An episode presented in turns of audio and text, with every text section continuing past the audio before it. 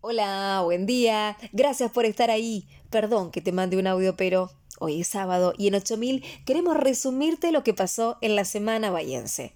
Empecemos con algunas buenas. Luz Arias, la bayense que perdió una pierna tras ser atropellada en México, contó que hace poco salió a bailar.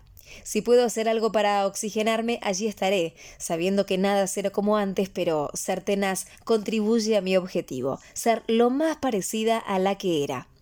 En marzo de 2020 la pandemia obligó a Antonio Díez y a su esposa Cookie a cerrar la histórica calecita del Parque de Mayo, pero su nieto Lucas se puso a defender el legado familiar y la restauración está en marcha.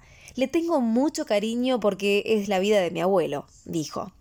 En 2017, Magalí Miralles y Martín Mondelo se fueron a vivir a Villa Langostura y llevaron la identidad bahiense para ganarse la vida. Crearon Rincón de la Villa, un local donde venden cubanitos. Y otra buena, Nicole Tula, subió a Twitter el video que hizo su hermanita de 11 para vender bonos para su viaje de egresados y se volvió viral. Siempre quise ser youtuber, entonces esto fue wow, le dijo Emma a 8000. Ahora vamos con otras noticias que no nos gustan para nada, pero están. En Bahía hay privaciones energéticas severas, dijo la economista María Ibáñez, en referencia a un informe local que muestra las dificultades de ciertos hogares para satisfacer servicios como la calefacción, la cocción de alimentos y la obtención de agua caliente. Acá los precios subieron 7,5% en septiembre, según el CREVA. Es el segundo mayor índice mensual luego de abril de 2002.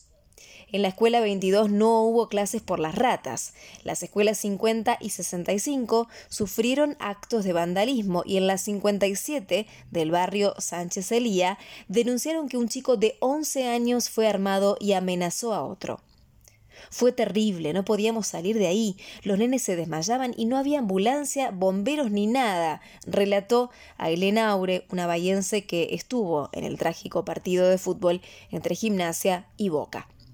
Algunas cositas más que nos dejaron estos días. El intendente, Héctor Gay, declaró el cierre provisorio del mercado municipal tras un informe de la UTN que advierte sobre sus estructuras peligrosas y un grave riesgo eléctrico.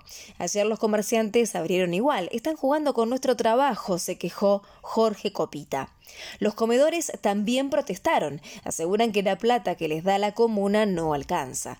Los negros planeros, como nos dicen, estamos desde el día 1 de la pandemia trabajando, dijo Sunilda Sarabia, referente de la corriente clasista y combativa. El intendente Héctor Gay aseguró que es inminente el inicio de la obra de circunvalación norte sobre el puente del camino a la Carrindanga. Es una obra clave, responsabilidad del gobierno bonaerense que lleva demasiado tiempo anunciándose sin hacerse. Hay que sacarle provecho a los buenos momentos y superar obstáculos. Creo que se trata simplemente de una cuestión de actitud y yo elegí ser feliz, dijo el bahiense Lucas Capocha Alanis en la última entrevista que dio antes de morir el martes a los 29 años. Como siempre tenemos toques de orgullo bahiense. Alumnos de la UNS, UTN y UPSO desarrollaron una aplicación para que personas con trastorno del espectro autista den a conocer sus habilidades para encontrar trabajo. La UNS tiene sus representantes en los Panamericanos Universitarios de México, Roger Maurer en básquet femenino y Bruno Escarlata en ajedrez. Y otra deportiva, Iván Nicolajuk del Círculo Bahiense de Arquería ganó la final de tiro con arco en los décimos segundos Juegos Suramericanos de Asunción. Por último, el bahiense Franco Monachesi, de 18 años, fue elegido como el mejor pizzero de Sudamérica y ahora competirá en el Mundial de Italia. Ya empezó el fin de y Meteo Bahía del Conicet dice que después de este sábado lluvioso, con una máxima de 19 grados, se espera un domingo soleado con 20 grados de máxima y para el lunes una jornada agradable y una máxima de 25 grados.